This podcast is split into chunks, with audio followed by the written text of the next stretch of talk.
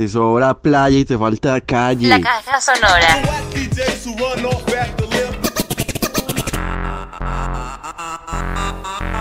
Desde el planeta Tierra, transmite para todo el espacio.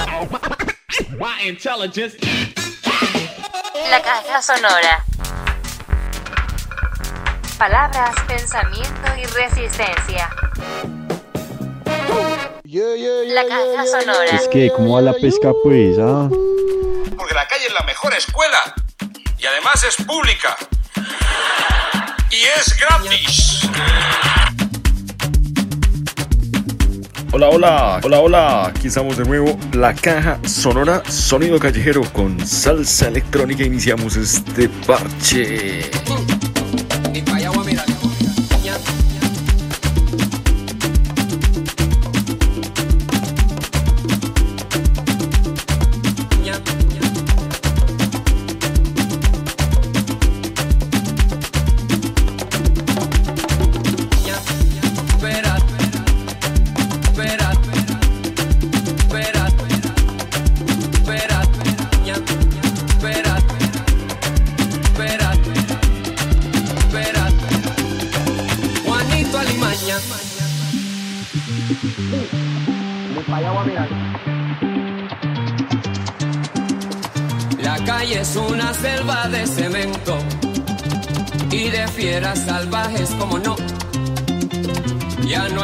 Salga loco de contento. Donde quiera te espera lo peor.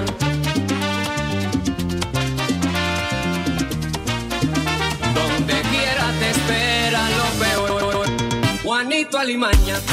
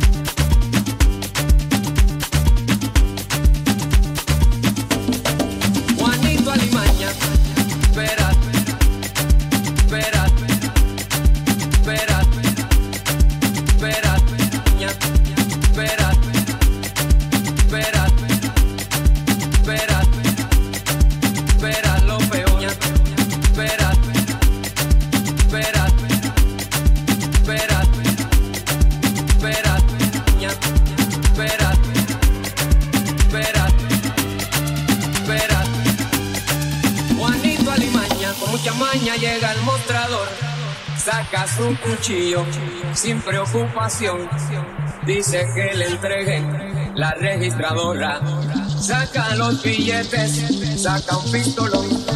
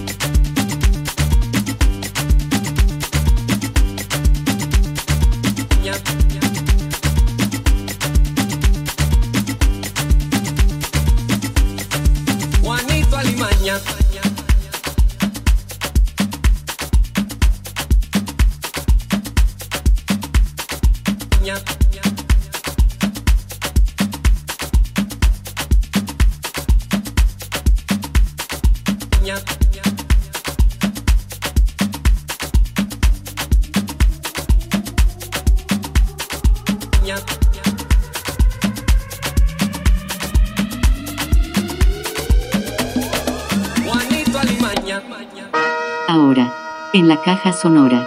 Profundos pensamientos del poeta. Pier Paolo Pasolini. 1922-2022.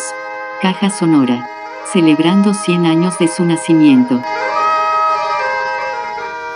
Todavía hay quien se pregunta quién era realmente Pasolini. ¿Qué hombre se escondía detrás del comentado escritor, poeta y cineasta? Pues Pierpaolo Pasolini se había convertido en la mala conciencia de un mundo al que solo le quedaba la rabia de la violencia para defenderse. Esta era la opinión de Belamarch Belassi en el texto Pasolini en la historia de los íntimos con los que soñaba envejecer, una publicación de época fechada el 15 de noviembre de 1975 en la revista Sangre del Pueblo. Y a propósito de la sangre del pueblo, aquí tenemos algo preparado, cantado desde hace tiempo en la caja sonora. sonora, sonora. Nos vamos por todas esas geografías urbanas sin censura, porque queremos conocer todo eso que siempre nos ha parecido enigmático y lleno de tapujos. Geografías sin censura y etnografías mercenarias. Proveer si ahora sí la logro. Este reportaje se me ha estropeado un par de veces. El conversatorio sobre la película de cine documental Cantos que inundan el río.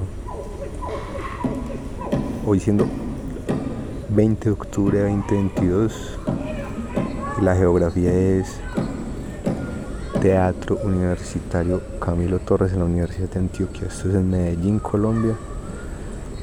Vamos a ver qué sucede si monta esto para el crítico para las geografías queriendo si esta vez con el permiso de los ancestros de la gente Mojaya, Mojaya, Pogue.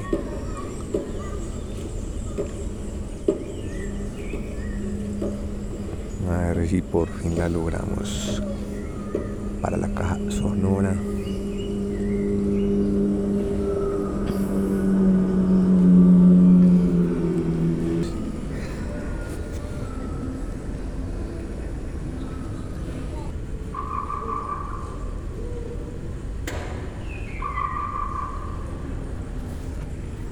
El scroll de los créditos, lo que se oye, ese es el audio.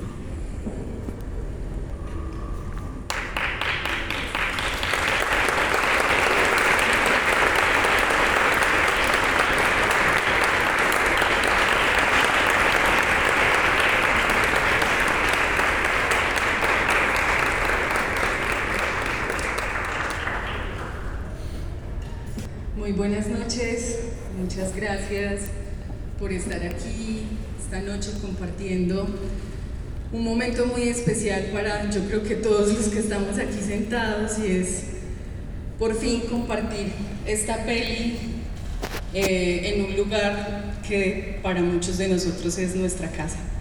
Eh, gracias a Lucas, a Ana, a Oneida, a la Negra, Luz Marina por estar aquí. Eh, vamos a iniciar como una conversación y también queremos escucharles. Una cosa que aprendí en el río Atrato y especialmente en Pogue con ustedes es que hay que compartir el dolor, que el dolor se comparte y que para poder llevarlo mejor, compartirlo es, es parte como del trabajo de los ritos y de la mortuoria afrochocuana. Y que estemos aquí en el Camilo Torres hoy, ustedes siendo testigos también a través de esta película de, de lo doloroso que también ha sido la historia de Bojayá, pero también de la fuerza de este pueblo, eh, es una manera digamos, ritual de compartir el dolor a través del cine. Eh, entonces, gracias por eso. Yo quisiera iniciar la conversación preguntándole algo muy básico que a veces pasamos, lo, lo, sentimos como muy obvio, pero que creo que es importante como conversarlo hoy y que Luz Marina y Oneida nos puedan decir por qué es importante cantarle a los muertos. Luz Marina. ¿Por qué se le canta a los muertos eh, en Pogue, en el Atrato, en el Pacífico, en los mundos afrochucuanos? Caja sonora, música, palabras, pensamiento y resistencia. Bueno, y les recuerdo que mi nombre es Adoneida, eh, productora de la película, y quiero responder a la pregunta de, Natalia. ¿Por qué se le canta a los muertos? A los muertos se les canta porque es nuestra costumbre, tradición que ha venido pasando de generación en generación. Porque eso han sido los rituales de nuestros ancestros que nosotros conseguimos en, la comunidad. Y hemos seguido ese mismo ejemplo. Mi nombre es Luz Marina. Nosotros usamos estos ritos, los cantos al que se, le, al que se muere, porque con los cantos compartimos el dolor. Los cantos nosotros los utilizamos como una medida de, de ayudar a unirnos al dolor de la persona que pierde el ser querido. Y como nosotras nos criamos, cuando nacimos ya estaba esa tradición en la comunidad. Entonces nosotros continuamos con esa tradición de los ancestros. Y es algo que tenemos como en la mente o en la sangre. Si alguien se muere y nosotros no le podemos hacer los ritos, creemos que como que la persona, el alma no ha descansado en paz ante los ojos de Dios, ante las manos de Dios. Creemos que está como decimos, como en el limbo. Entonces es una tradición que hemos traído y la conservamos toda la vida porque a, nosotros, a nosotros eso nos da como una fuerza de creer que su persona que murió está en un lugar descansado a donde queríamos que esté. Porque cuando no cantamos como que creemos que no, no pasa nada. Por eso fue que con esa masacre grande que hubo, se hizo un trabajo tan largo que hemos llegado hasta publicar por el cine y por todos lados. Porque esos muertos, esa gente murió y los metieron sin hacerle ningún ritual y después fue un trabajo para hacerle los ritual para que nosotros que conforme que esa gente estaba ya conforme ante nosotros queríamos que estuvieran en las manos de Dios. Con eso que, nos trae eh, Luz Marina, pones como un tema muy importante y es la, la ausencia de esos rituales que genera también la guerra, ¿cierto? y lo que ha significado todo este trabajo de insistir en cantar y en recuperar y de alguna manera eh, crear como una reparación desde lo que ustedes hacen con el canto para que descansen los muertos, pero también los vivos, como dice la negra, estén conformes. Yo quería preguntarles eh, a Lucas, a Ana, ¿Cómo fue esa experiencia de encontrarse con estos cantos y de dónde nace como un poco la intención de narrar desde los cantos, ¿cierto? Porque el tema del canto y de la composición y lo que el canto significa en este pueblo eh, empezó a ser como el eje de narración de esta película. Mm, yo creo que Pogue lo, lo exigía. Desde la primera vez que yo fui con vos, esa primera vez, en 2014, yo fui con Natalia, yo llegué con Natalia Pogue, como que el, pueblo mismo era eso, resonaba todo el tiempo las canciones y lo que más me sorprendió a mí del lugar fue encontrar un pueblo de puras mujeres cantadoras. Eso era como lo primero. Eh, a mí me interesaba mucho como el, tema de la música Eh, desafortunadamente pues como que no se me dio nunca como tener como posibilidades para eso, digo así como entre los amigos digo que pues por suerte logro bailar, pero un instrumento, esas cosas no, siempre me ha sorprendido y me ha llamado la atención como la vida intelectual de los músicos y lo que sucede adentro de la cabeza del músico. Mm, como esa canción de Mamá, yo quiero saber de dónde son los cantantes, y si uno se va como a perseguir la canción y a, y a la apuesta que la canción pide, pues lo que está pidiendo es meterse en la cabeza. Entonces eso era como una cosa que estaba, como que estaba ahí también. Mm, vamos a tener la oportunidad luego de, de, pues tenemos esta proyección, vamos a Caucasia este fin de semana, luego vamos a estar en Montes de María y vamos a hacer algo muy bonito es que vamos a poder ir a Palenque.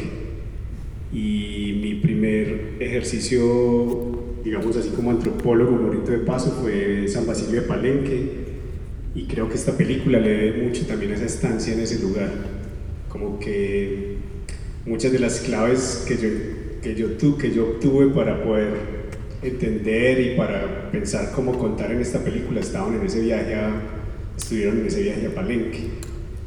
Eh, salvando las distancias que hay como en, estos dos, en estas dos comunidades, había una cosa muy fuerte también por el mundo onírico que me gustaba, me llamaba mucho la atención y pasaron, no sé, 12, 14 años de, entre las dos experiencias, pero como que eso se quedó y fue la posibilidad, creo que como lo que yo quería. Y, y hay otra cosa como que ha afirmado y es, eh, la película no es como una como intención de parte de Ana María y yo como de, vamos a contar esta historia y como es como una cosa autoral, como yo quiero contar esta historia, no, yo siento que la, la historia me escogió. La historia me escogió y yo escuché el llamado y había un deseo de Oneida de cantar su historia. Y pues esa fue esa linda casualidad de poder acompañar. Pero creo que desde hace muchos años, no sé desde cuándo, eh, Oneida necesitaba cantar ese viaje y, digámoslo así, fuimos como el medio para que ella lo pudiera, lo pudiera hacer. Sería tan bueno ver el público, si se puede. Pues sí, sí,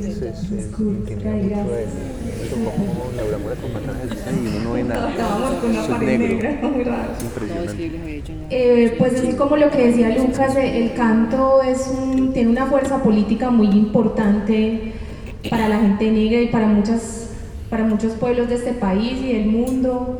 Eh, para mí como mujer era precioso como encontrar un, una narración, un momento, un lugar, una forma que unía a las mujeres de un pueblo, ¿cierto? Es, es como muy afortunado esos momentos en los que ellas se sientan juntas a cantar. Oneida es una mujer y la negra que están cocinando y cantan, que hablan con sus hijos a veces también cantando y eso tiene un poder muy como muy clave en no solo como en lo hereditario, sino en la cohesión de la comunidad. Y yo creo que, que el canto de alguna manera no es solo como eso que está armonizando la película, sino que es que es el soporte como de la historia misma en términos como de su fundamento narrativo, no porque le ayude a avanzar solamente, sino porque es como la fuerza que eso tiene para, para procesar la muerte, para juntar a las personas, para hacer sentir cosas. Em, y creo que, que, necesitábamos más micrófonos. Cuando ellas dicen no nos queda otra cosa sino cantar, eh, que nos escucharan, eso tiene mucha, eso tiene mucha potencia, eso, eso es una cosa muy, muy valiosa como la capacidad de expresarse en un país que también ha sido muy silenciado. La voz de la gente es muy, muy valiosa y sobre todo de mujeres que no tienen todo el tiempo un micrófono en la mano o un auditorio. Entonces yo creo que ahí había que unir fuerzas y como hacer del cine también una, una gran pantalla, un elemento con el que pudiéramos compartir eso tan bonito que pasa allá. Y, Y también siento que Oneida de alguna manera con las canciones, porque ella hizo muchas nuevas canciones para la peli, dictaba un poco qué era la película. Entonces, lo que ella nos permitía saber de sí misma, ella misma como que lo iba limitando y los límites en el documental me parece a mí que son muy importantes.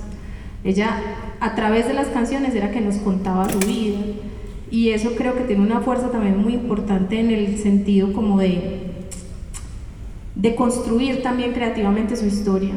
¿sí? No, no es solo Lucas o el equipo, sino ella también como poniéndose a través de canciones como ella desea ser escuchada y eso, también es muy, muy poderoso y creo que siquiera pudimos tener una película que nos dio tiempo para hacer la película, pero también a las cantadoras de hacer las canciones que ellas querían, eh, que fueran las que se, se compartieran a través de la pantalla. Bueno, y en, y en Pogue también el canto se ha transformado profundamente en los últimos años.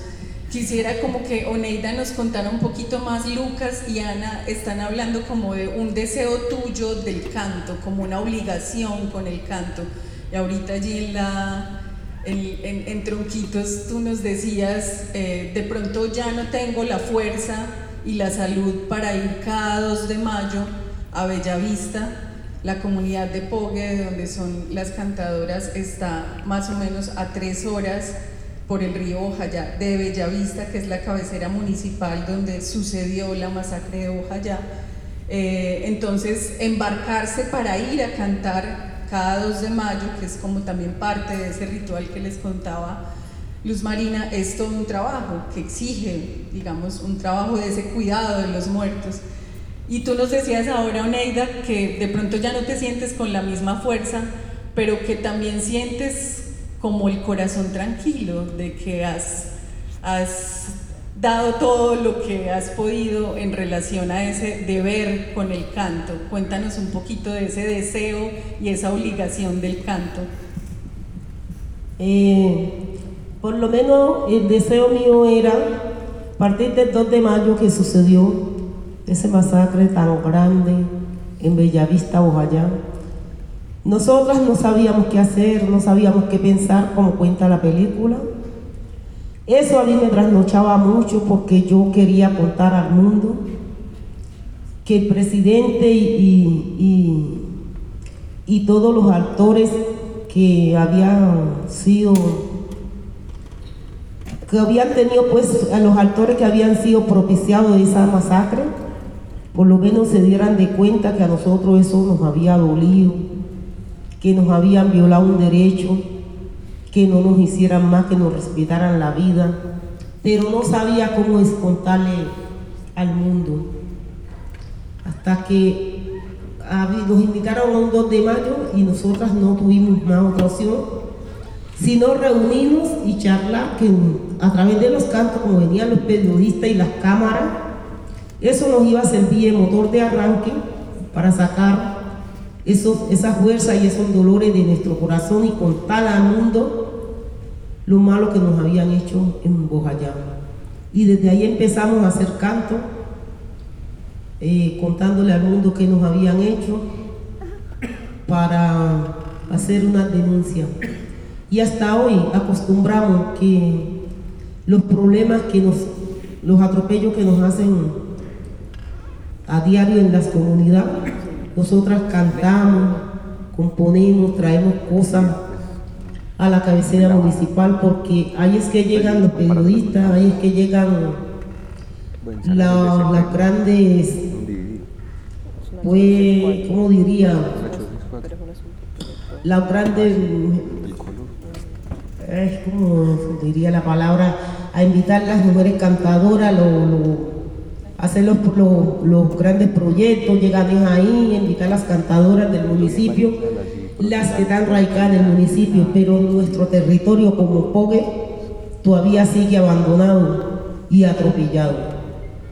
Entonces yo soy de una de las personas que me he quedado en el, río Pogue, donde poca acceso tengo con, las, con los periodistas, con las grandes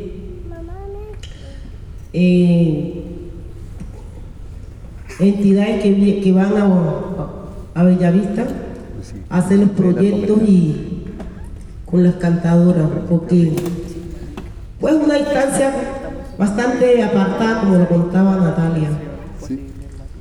Pero nosotros, de esa manera, yo no puedo con- seguir contando qué nos pasa, pero sí tenemos su atropello a diario. A veces escribo y hasta dejo perder las cosas porque no tengo donde quién publicarlas, porque eso no es fácil todos los días. Pues yo salí ante haya una emisora a publicar esas cosas. Pero de ahí surgió que nosotros hacíamos esos cantos para ver si nos escuchaba el gobierno.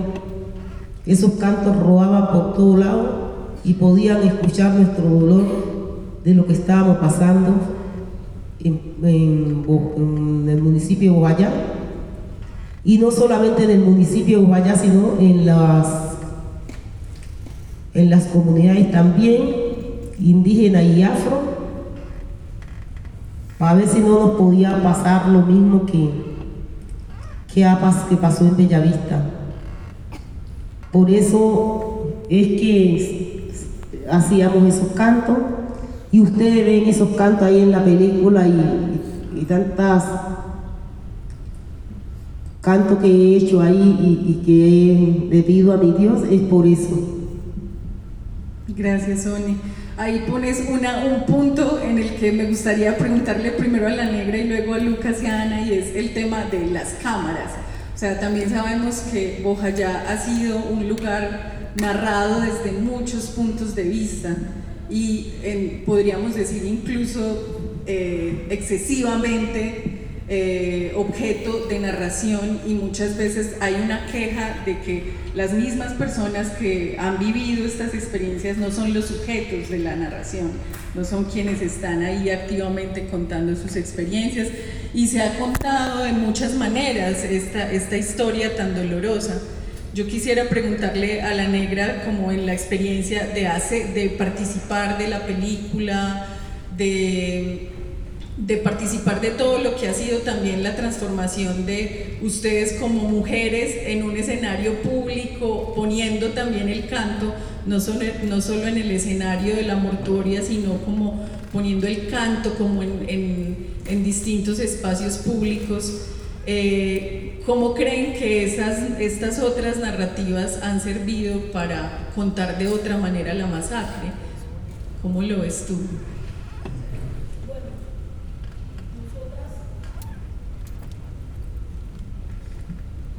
Eh, a través del canto, nosotras, los cantos han sido ancestrales, pero a través de la masacre nos hemos dedicado a hacer denuncias a través de los cantos, para que por lo, en medio de los cantos el mundo se dé cuenta qué está pasando en las comunidades alejadas que están desamparadas, digamos así.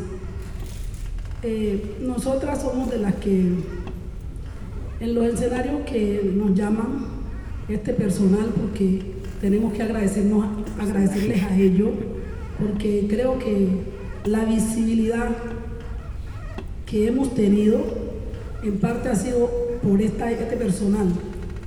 Porque si no fuera por ellos, pues tampoco no es que habíamos tenido tanta, tanto expandio como estamos. Que por lo, eh, nosotros estamos en Bellavista, el grupo de cantadoras que está en Bellavista, va muchos periodistas a hacernos entrevistas.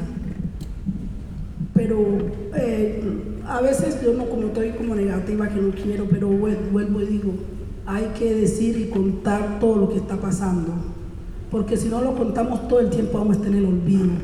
Y por los cantos hemos, nos, nos han reconocido como cantadoras, porque nosotros hace mucho rato estamos cantando y no había habido esta oportunidad.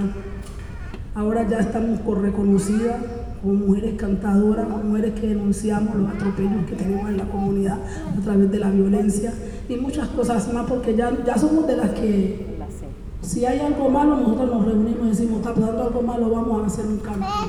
Y así contamos para que la gente se dé cuenta que está pasando en las comunidades. Incluso las comunidades están confinadas. Hace rato ya, ya mandamos el canto de, confinamiento, que sepa que estamos confinados, que, en el, en el la guerra no se ha acabado, estamos confinados y ya nosotros te contamos, estamos confinados para que el gobierno vea qué va a hacer y que no nos vaya a venir un problema como el que nos vino, que nos mataron tanta gente. Entonces nosotras con los cantos de una vez eh, de- denunciamos para que se prepare la gente y no nos de- vaya a dejar acabar. Entonces es el trabajo que venimos haciendo hace rato con los cantos, porque es como la herramienta más grande que nosotros tenemos en las manos es hacer los cantos para las denuncias.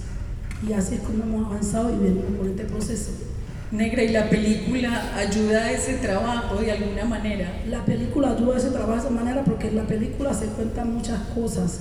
Por ejemplo, ahí, por ella cuenta una historia, ahí están las cantadoras, ahí se ve como lo que pasó el 2 de mayo, cantamos, hay una escena que se ven las personas que están como balseando ahí de los muertos. Entonces, la película nos ha ayudado mucho porque la película está en cine y está en toda Colombia. Entonces, ese ha sido una cosa muy, para nosotras muy, digamos, muy especial, porque con eso eh, nos han reconocido y seguimos contando con la película por donde vamos. Lucas, con esto, ¿cómo entonces, digamos, en esa multiplicidad de representaciones que hay de narraciones de la masacre, no caer en el cliché, no caer en narrativas que revictimicen, no caer en narrativas que reproduzcan estereotipos racistas, eh, en lo que se conoce, digamos, como que, que, que, digamos, se puede nombrar como una, una lectura siempre del otro como solo víctima, como, como lo, lo trabajaron ustedes ahí a la hora de pensarse la película y de hacerla. No, pues creo que lo más importante es el tiempo que pasamos, como el, el tiempo que pasamos en la comunidad, como que no fue un asunto de llegar en unos cuantos días, como llegar y tomar unas imágenes y hacerlo, sino como que fue un proceso.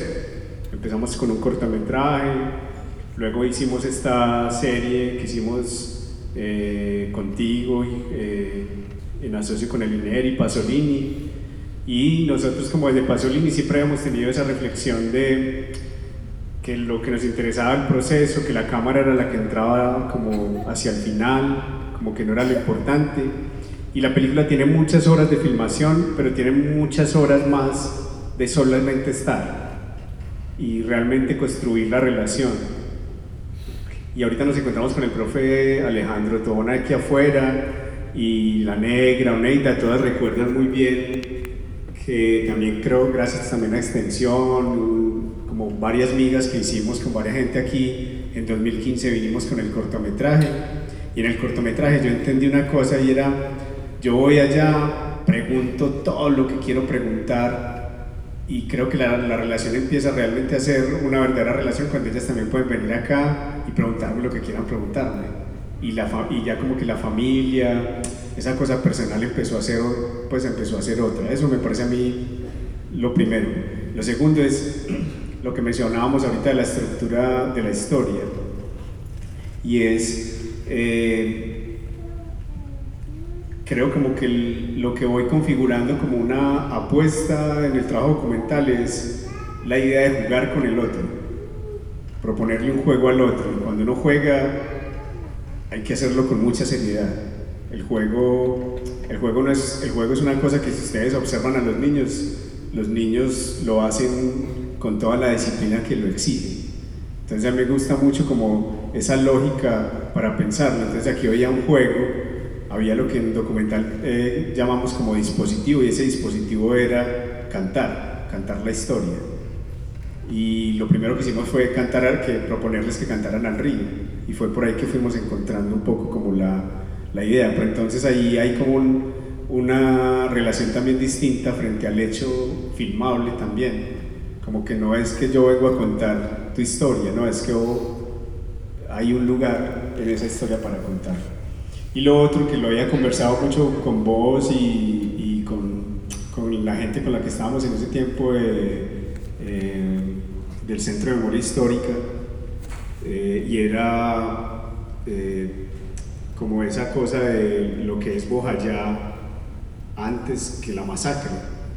Y creo que en eso estuvimos, como que eso fue emergiendo en la, en la película y mucha gente que ve la película, por ejemplo, sin ninguna lectura previa, ningún contexto, pues finalmente cuando aparece ese helicóptero, creo que los toma con la misma sorpresa como también tomó la gente allá. Y es, queríamos eh, primero como entender la vida y la fuerza que había, luego entender cómo la masacre fue otro hecho, pero no el hecho central de la vida de la gente. Y, y la verdad, pues yo cuando veo la película me cuesta mucho más la parte, como la segunda parte, como que en la primera hay, una, hay un goce realmente pleno, honesto, en que disfruto y hay como una conexión tremenda con esos espacios y con esa manera de llevar la vida. Los trastes, cómo se colocan en la cocina, cómo está dispuesta la casa, la relación del río y la casa. Ahí hay como, como realmente un enamoramiento así como sincero, pues como sin mayor pretensión que poder dar cuenta de ese amor que genera en mí esa, esa cosa. Entonces como que creo que ahí está un poco la honestidad que pueda tener el relato. Mm, se han hecho muchas cosas sobre la, sobre la, eh, sobre la masacre, sobre la región, pero creo que aquí también era que fuimos entendiendo que era la, la, la versión de Oneida y las implicaciones también que para la comunidad habían tenido. Unas implicaciones que tenían también otra historia y, y como unos vínculos y es el río duele y duele por los muertos, pero también duele por los otros muertos que han sido eh, muertos naturales y duele por ese tiempo que no se va a poder recobrar y creo que eso es un sentimiento que todos compartimos con nuestros abuelos, nuestros tíos, como es ese tiempo que pasamos. Entonces ahí hay como una cosa que, es, que nos junta a todos y, y había que conectar y, ahí, y es más o menos por donde también intentamos conectar con la, en la película. Bueno, Ana, con, con, esto y también desde tu rol de, de productora, eh, que ahí, digamos, hay una cosa muy importante del cuidado, ¿cierto? Cómo hacer un cine cuidadoso con las víctimas de la guerra, que, que no reproduzca esas, esas lógicas de las que estamos hablando. Pues yo creo que de todas maneras pues uno elige los proyectos y elige cómo hacerlos y desde la concepción misma del presupuesto está, eh, digamos, traducido una película que sea más conversada, que sea entre, digamos, todos.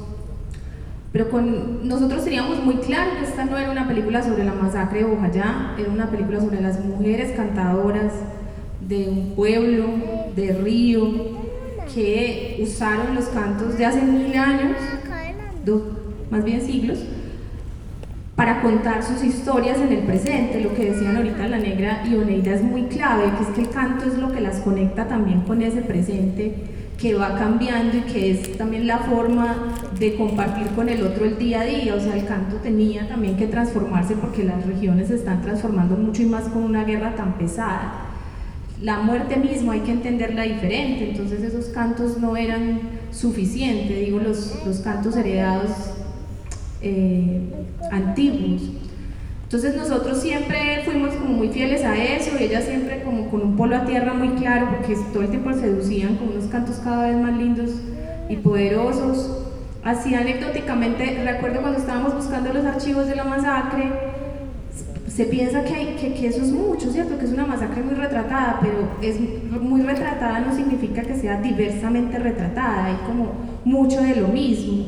Entonces los archivos que encontrábamos eran iguales, eran las mismas, las mismas escenas, los mismos cuadros, el piso de la iglesia, el plano general de la iglesia afuera, la gente afuera llorando, y solo un camarógrafo hizo, un camarógrafo de todos los que revisamos, que no, fue, no es que haya ido mucha gente tampoco, pero sí fueron bastantes. Solo un camarógrafo hizo planos de esos, de las pancartas de la gente. Hizo planos eh, de rostros, solo uno. Era el camarógrafo de Caracol y luego Caracol no nos quería vender esas imágenes. yo estoy segura que era porque ellos sabían que tenían cosas distintas y también cuidan los estereotipos de la guerra. O sea, si uno piensa en el salado, en Mapiripán, uno de una ve unas cosas. Y digo que los cuidan es porque nos quieren hacer mantener también los mismos relatos, porque es muy estratégico que la gente siga siendo muy víctima y no escuchemos es cuando tienen unos cantos que están movilizando reclamaciones del presente, actuales, entonces sirve siempre como esa imagen de la iglesia incendiada y el Cristo mutilado. Y bueno, no nos querían vender esas imágenes, imagínate, además porque sale Pastrana, que eso es muy genial, pues es muy duro. Cuando él sale empieza a saludar a la gente como si estuviera llegando una piñata. Y, ellos eran muy conscientes de que el presidente iba a quedar muy mal si las usábamos, además porque ellos cuidaban exactamente los segundos que les pedíamos, los veían. Fue el Comité de Víctimas de Bojayá el que nos ayudó a, que ellos nos entregaran esas imágenes, si no, no nos las hubieran dado. Entonces es también muy teso porque esas imágenes están por ahí, los medios cobran duro por eso y la gente en Bojayá no las tiene. Entonces yo siento que, que así sean cosas muy vistas, no significa eso que tengamos como toda la visualidad de lo que pasó. Eso está muy restringido. Y en eso sí ayuda mucho el cine, pero también el canto, porque uno cuando escucha a una negra, cuando escucha a la negra, se hace imágenes que ellas van contando de lo que sucedió, que no están allí. Por eso es que también esos otros dispositivos son muy clave porque nos ayudan a acercarnos a unas versiones que, que ha controlado un actor armado o el Estado, pero ellas tienen otras y nosotros también. Y ahí las vamos construyendo en este acto también de construir país a partir como de estas narraciones. Bueno, que quisiera como abrir a, si quieren compartirnos, no sé, también cuál fue su experiencia, si quieren preguntarle algo aquí a Luz Marina y a Oneida, a Lucas, a Ana.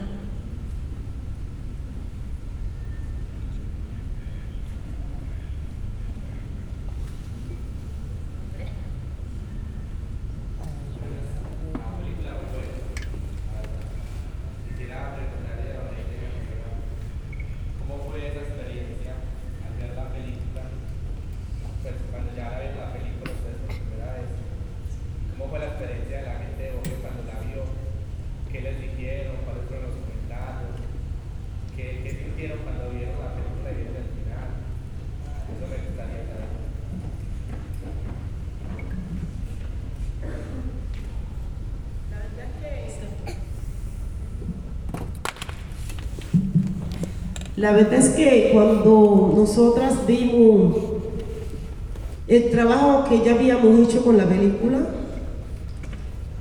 a nosotras nuevamente nos causó mucho dolor y tristeza en nuestro mismo pueblo, donde nosotras fuimos una de las protagonistas de hacer la película y nos causa tristeza de ver lo que pasamos y que sigue vivo en la historia contando y dejando una huella para siempre de tanto dolor y de tanta lucha, de tanto trabajo. Y, sin, y, poder, y sin poder ser una persona libre ya de, de, los mismos problemas que causaron esa masacre, esa masacre tan grande porque cuando esa, esa masacre de Bellavista estaba propicia a darse, fue mucho las alertas tempranas que se hicieron al gobierno y, y, el gobierno hizo caso omiso al problema.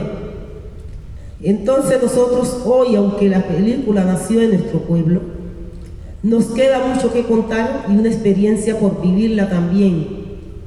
Porque en ese tiempo se le hizo llamados de atención a la, a la infantería de marina, bueno, a los gobiernos que, que, estaba muy pronto de haber un enfrentamiento, que por qué pasaban la gente por donde estaban las bases militares, que, que viera eso y no hizo caso en, en puede pasar lo mismo.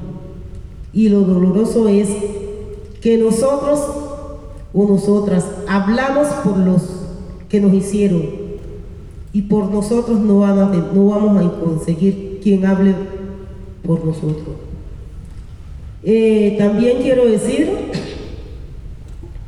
que ahí hay cosas que ustedes vieron que por lo menos todas las cosas no la, no la narra la película, porque derrame ese poco de sangre, eso no lo, no, no lo cuenta, no lo muestra la película. Tantas cosas que, algunas cosas que ya, que ya habían pasado tampoco. Entonces todas esas cosas nosotros las vivimos, las sentimos. Y por todo ese dolor encerrado que teníamos, que no teníamos con quién desahogarlos contando, por eso nos hicimos a escribir palabras de dolor y publicarlas como canto. Bueno, la compañera dice que la, que la película, a pesar de que la hicimos en Payán, nosotros seguimos con la zozobra de que hubo esa toma en Bellavista, pero estamos muy zozobrados que puede pasar una misma cosa en la comunidad que nosotros vivimos. Porque a pesar de que por todo lado denunciamos, siguen los atropellos, siguen los atropellos en las comunidades y en unas más que otras. Siguen los atropellos, entonces estamos con esa misma zozobra. Que se vaya a un enfrentamiento y vayan a matar un poco de gente como la cosa que pasa. Porque nosotras no, sabemos qué es lo que pasa, que el gobierno no, no quiere como mirar al campesino, porque la, la mayoría de los masacres son en el campo. Entonces, nosotros a pesar de denunciar, cantar, todos los días saca un canto, decir está la guerra en tal parte, estamos apretados ahí, hombre, los grupos armados y no sabemos qué pasa porque seguimos en las mismas, nosotros estamos eh, estos días estamos, la gente está confinada porque estamos asustados porque es que siguen los problemas en el, en el, en el río siguen los problemas, entonces estamos pensando que vaya a haber una misma cosa como lo que pasa. Así que ya no, no yo como que nos vamos a quedar como sin fuerza, porque lo que no es la del alma, nosotros los cantos y denunciamos con los cantos y sigue la misma cosa, entonces, a pesar de que la película y todo, no, pero no, no nos escuchan. Entonces, yo pues no sé qué hacemos ya. Porque si se viene otro problema como este que pasó, ¿qué será de la gente de allá? Hay más preguntas por allá. Espera, te van a pasar el micrófono. Hola, gracias. Ahorita alguna de ustedes dijo que los cantos se han transformado debido a la guerra. Yo quisiera saber cómo, o sea, cómo eran antes o cómo fue que, que la guerra los transformó. Y lo otro, y, y me disculpan, ¿qué, ¿qué, está pasando en Bogotá? O sea, en términos del conflicto, pues son el clan del Golfo, el narcotráfico, minería, que pues más o menos, porque yo no sé. Gracias si quieren, recogemos otras dos y, aprovechamos ahí la. Preguntas, comentarios, felicitaciones. Por allá arriba y, por acá abajo otra. Ah, bueno, tres. hola, me gustaría felicitar al equipo y también a estas dos grandes mujeres porque me parece muy importante plasmar la memoria no de una manera centralizada o histórica o institucional, sino una memoria de un pueblo, de una persona, de un individuo y hacerlo de una manera artística, porque más que, que cine, solamente como palabra cine, es de una manera artística que se puede sentir, así como el canto, que lo podemos sentir, que puedo compartir ese duelo porque yo escucho, ¿cierto? Entonces escucho tu voz, si no hablas, incluso lo que acaba de decir la negra, eh, yo sí estoy escuchando, yo creo que la juventud está escuchando y puede que parezca poco, pero no lo es. O sea, desde que yo escuche puedo actuar, si no escucho, pues no puedo. Entonces, pues felicitaciones y una manera muy bacana de, de plasmar el arte y de crear memoria y de compartir la memoria de ustedes, del pueblo. Muy bacano. Habían por, por allá arriba una y aquí abajo otra y ya les pasamos aquí el,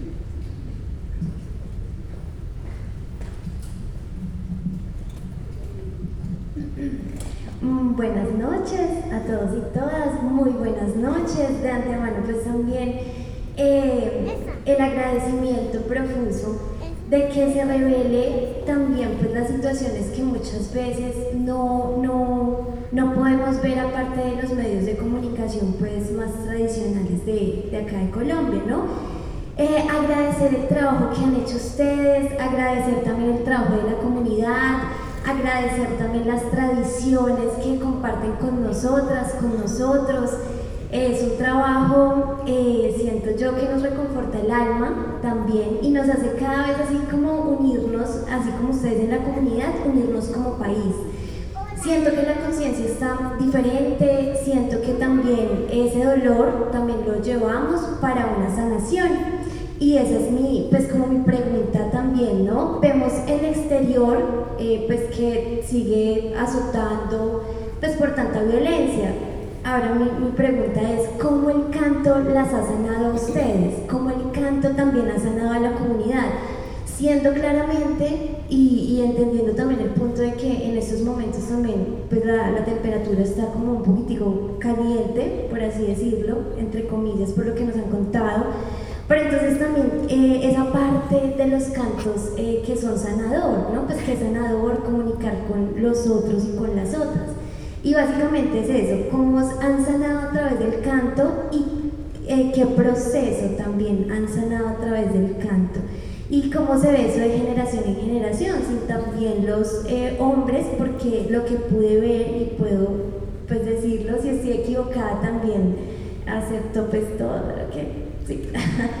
si los hombres también participan de estos cantos, bueno, y la comunidad en general, si sanan también juntos y juntas. Eh, muchísimas gracias, un abrazo muy muy fuerte y desde mi conciencia y desde mi ser, toda la luz, toda la luz, toda la luz y todas las bendiciones siempre y que tengan siempre un buen caminar. Muchísimas gracias. Gracias a usted también, y amén. Eh, para responder, eh, para responder la explicación que por ahí nos preguntaban, que cómo era el, el canto de despedida de muerto y, el antiguo y el nuevo, y el nuevo que hacíamos como para la denuncia. Eh, los viejos, los antiguos de los tradicionales son como para eh, despedir a los muertos, por ejemplo, diciendo uno de los tradicionales que diga para siempre sea bendito y eternamente alabado. Para siempre sea bendito y eternamente alabado.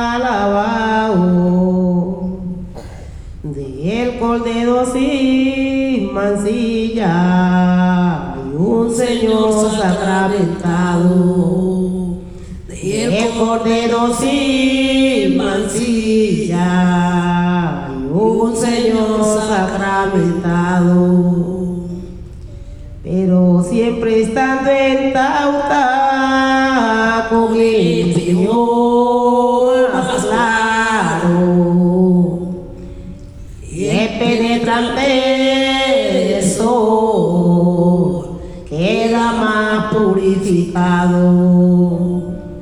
el penetrante del sol queda más purificado.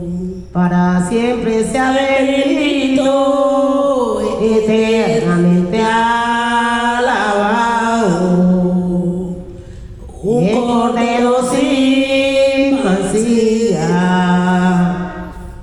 un Señor sacramentado.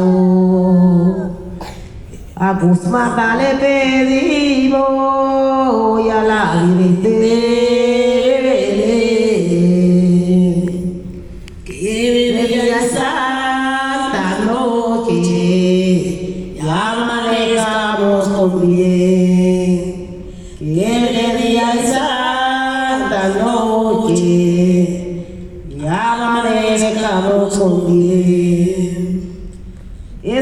Cantos tradicionales de los que nosotros en nuestra comunidad le pedimos los muertos toda la noche con eso, le rezamos y seguimos con los cantos y así mismo lo paseamos por la calle hasta llevarlo a ese pelio.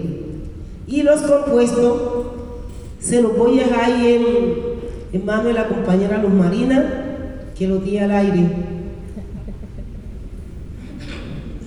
Bueno, eh, alguien eh, preguntaba que, que los cantos, ¿cómo lo habíamos hecho para transformarlos, para sanar? Lo hemos transformado porque cuando nosotras hacemos un alabado de denuncia, estamos contando lo que pasa. Entonces nosotros estamos como, estamos contando y estamos como eso, desahogándonos. Y a mí le gusta cantar. Lo que teníamos y vamos a contarlo. Entonces, los alabados Y hacer bulla. eh, que hemos transformado, eh, dice, cuando pasó la masacre, más de danza. habían unas personas que habían venido de otros lugares a buscar trabajo y en esa masacre murieron. Lo otro era mi abuela, no era de, del pueblo donde yo vivo, ella vino del Baudó y murió acá. Ella no murió en la masacre, ella murió normal, pero no volvió a su pueblo. Y había mucha gente que vinieron y se murieron en la masacre y no regresaron a su pueblo. Entonces nosotros, nos sentamos y hicimos un alabado a honor de esa gente que se había que había venido de otro de otra tierra y había muerto acá, no había vuelto a regresar. Y ese dice, tenemos una tristeza porque se murió mi abuela. Tenemos una tristeza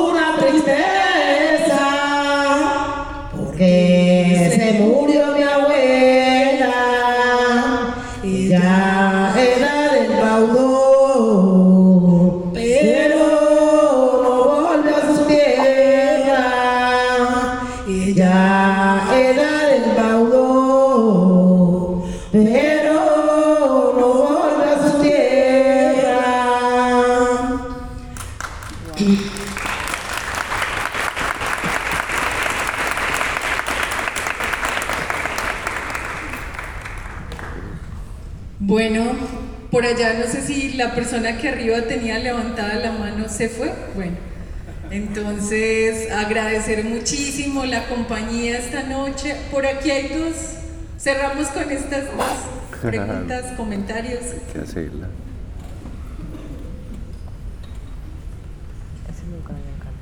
Hola, eh, bueno, también pues muchas gracias por la proyección y qué más pues el compartir con, con ustedes. Mi pregunta es para Lucas y Ana, ¿cierto? Si no estoy mal. Eh, yo me estuve preguntando un poquito pues como por la propuesta cinematográfica como tal, pues, y, y me preguntaba cómo, quizá cómo se clasificaba pues ese- es- esa producción, o sea, cómo clasificarla, porque pensaba que, o sea, juega con esas líneas entre documental y, no sé, pues película, entonces cómo lo tengamos que definir, claramente no parte de, ninguna ficción, parte de contar una historia muy profunda, pero habían algunas escenas dentro de, de- dentro de la producción que me hacían pensar pues en cómo, cómo jugó la producción. Hubo una parte que, que fue como muy agitada, no sé si, si me, me copian la escena que quiero referenciar, como empiezan a caer unos vasos de aluminio, luego caen otras, empiezan a caer un montón de objetos y pues claramente esto, esto es como una propuesta que se intenta fundir pues con, el, el- con la narrativa, pero en cierto modo está al margen del, del relato. Entonces más o menos es, como también pues lo que espero a- más que una definición, una clarificación que de, de- de cualquier modo es una, una tumba o una etiqueta que de poco sirve, pero entonces más bien cómo fue esa, esa experiencia en la producción de al final decir esto qué es, qué fue lo que resultó. Eh, no, pues este año para nosotros ha sido como muy lindo también como las casualidades, no solo con el estreno de la película, sino también que es como el eh, centenario del nacimiento de nuestro santo patrono que es eh, Pasolini y como con quien emprendimos de alguna manera como la apuesta que teníamos con el colectivo. Y de ese santo patrono aprendimos un poco como esa conexión poética con, con los, con los lugares y los espacios. Eh, yo he intentado, hoy revisando las fotos como para postear, a ver si venía bastante gente aquí al Camilo, me encontré con un par de fotos de campo que eran, que eran muy chévere porque eran los mapas que teníamos en, en la casa de Marta, ahí donde nos hospedábamos en Pogue, que era como el, el mapa que teníamos de trabajo. Como entraba tanta gente a saludarnos, es como la casa de todo el mundo, entonces a Oneida no le teníamos el nombre de Oneida, sino de Eva. Entonces a Eva le pasa tal cosa, a Eva le acontece esto, y lo fuimos armando. eh, y, como que habían unas cosas que desde hace mucho tiempo eran como relatos o, o instantes, momentos muy importantes en la vida de Oneida, que yo sabía que el, el relato iba, iba por ese lado. Y con ese ejercicio como que logramos construir un primer guion, logramos levantar fondos y demás. Pero luego fuimos, fuimos encontrando como otras cosas en campo. Y yo siento como que los guiones que he hecho, los pocos documentales que he hecho, es como poder casi que encontrar un poema, no soy poeta, pero así como encontrar unos versos de unas cosas que uno no se le pueden olvidar y así como que las íbamos armando y eso lo aprendimos mucho de, de Pasolini. Pero el otro santo patrono de nosotros, nos íbamos podido también llamar Jan Rush en Medellín, era porque con Jan Rush, de Me- eh, eh, con Jan Rush aprendimos como eh, esta cosa de jugar, como jugar con el otro, proponerle un juego al otro y ser muy serios como en esa ejecución.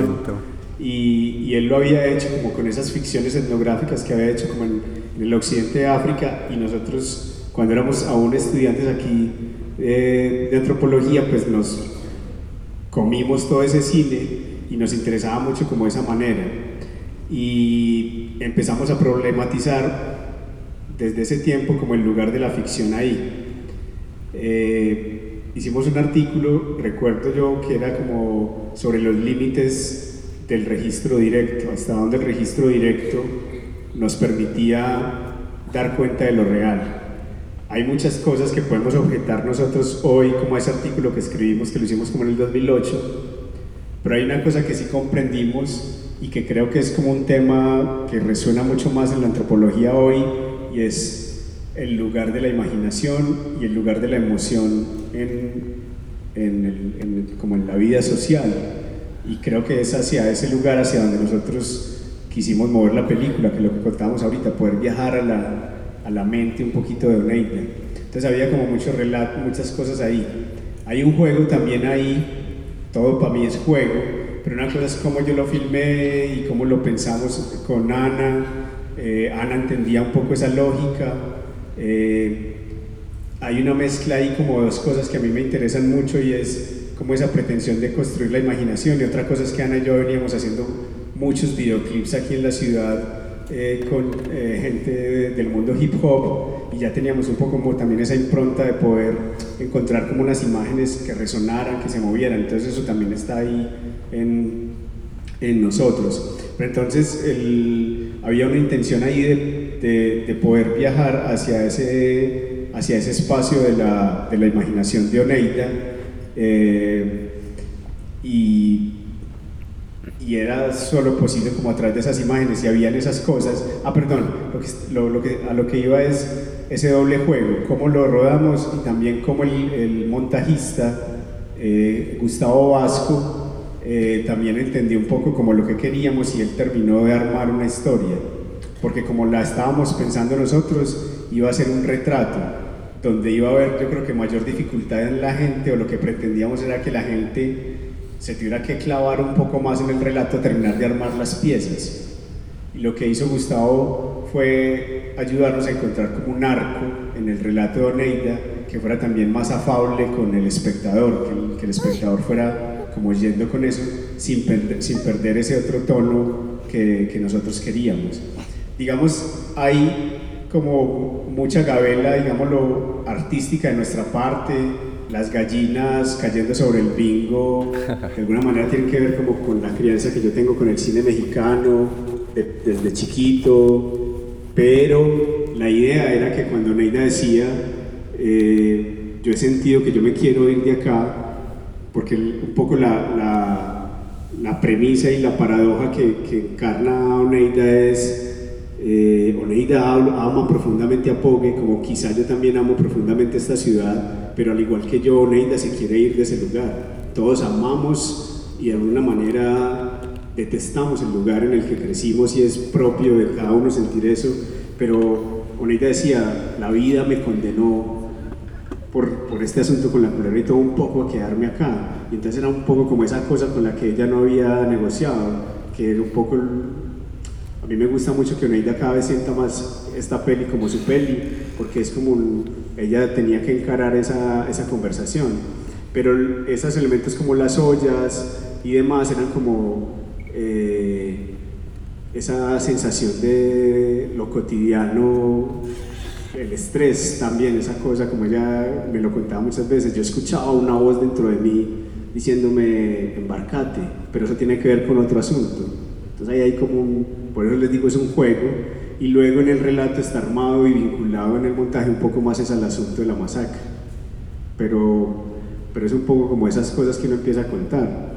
Yo en este momento con lo que te estoy diciendo de pronto cagué la imagen o la cosa con la que vos te habías ido pero es también el juego de la película, como de cómo nosotros la armamos, cómo Neida lo interpreta, porque a mí me encanta también la película que hay en Oneida y cómo ustedes también, pues como que también llevan a su interpretación. Y eh, si fuera una cosa nominal, esto es ficción etnográfica.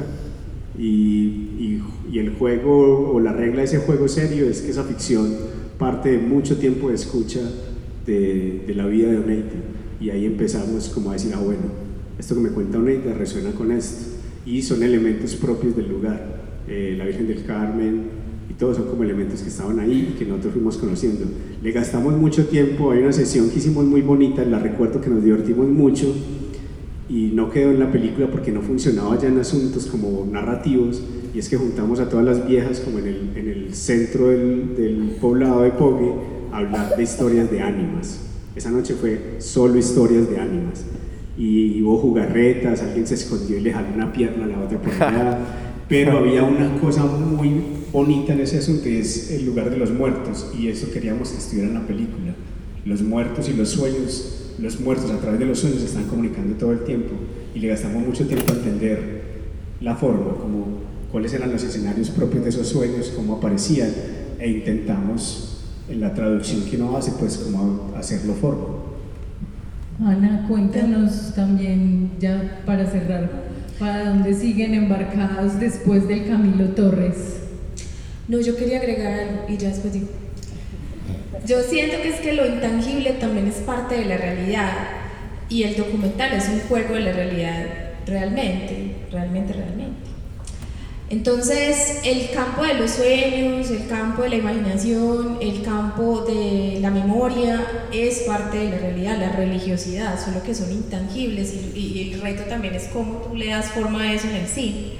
Entonces, por eso puede sentirse tal vez como que es una puesta en escena, lo es, pero está vinculada con la realidad que ellas nos relatan y nos cantan.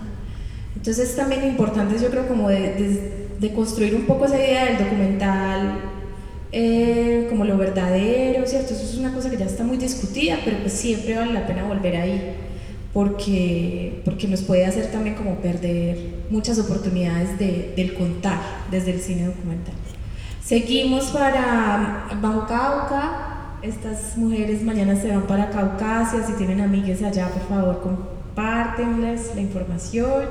Luego vamos para Montes de María, vamos a estar también con las bullerengueras de allá, de María la Baja eh, San Basilio de Palenque, a ver si hacemos como enlaces con esos pueblos negros que hay en toda Colombia y que es, es muy teso también como que no se conoce, ¿cierto? Después vamos para Manizales, al Festival de Cine de la Imagen y luego vamos para Buenaventura.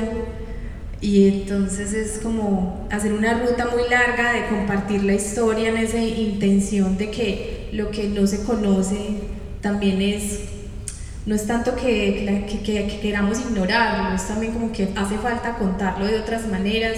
Y a mí me dio mucha ilusión cuando, no sé si la amiga ya se fue, yo soy muy ciega, cuando dijiste que, bueno, no sé si está, que, no, que, que sí estaban escuchando, ¿cierto? Que como que no no, no, es, no se dejen tampoco como de la percepción de que no hay oídos para estas historias. Yo sé que es muy duro porque porque es un lugar muy solo. Colombia tiene muchos lugares así y, y se puede sentir como esa desesperanza. Pero siento que estas grandes rutas de caminar y andar con la peli, e irlo cantando, pues es parte de esa construcción de país que todos tenemos que hacer día a día, como en ese tejido que, que nos arrebataron en algún momento y que, y que yo creo que ahora tenemos una gran oportunidad de, de reconstruir. Muchas gracias, gracias por acompañarnos esta noche y a Oneida y a Luz Marina por venir a nuestra universidad y cantar y compartir historias. Gracias a ustedes también por venirnos, escucharnos y, y algo de, de qué se trataba la película.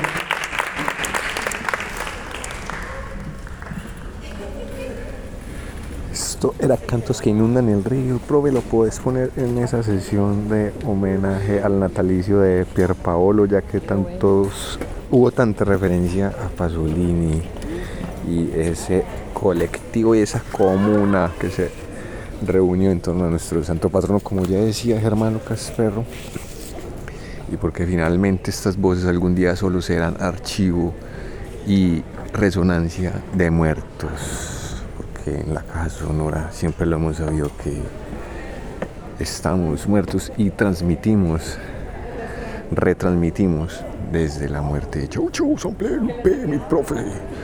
Esto es 20 de octubre 2022, capítulo Torres UDA, siendo las 7.36 pm.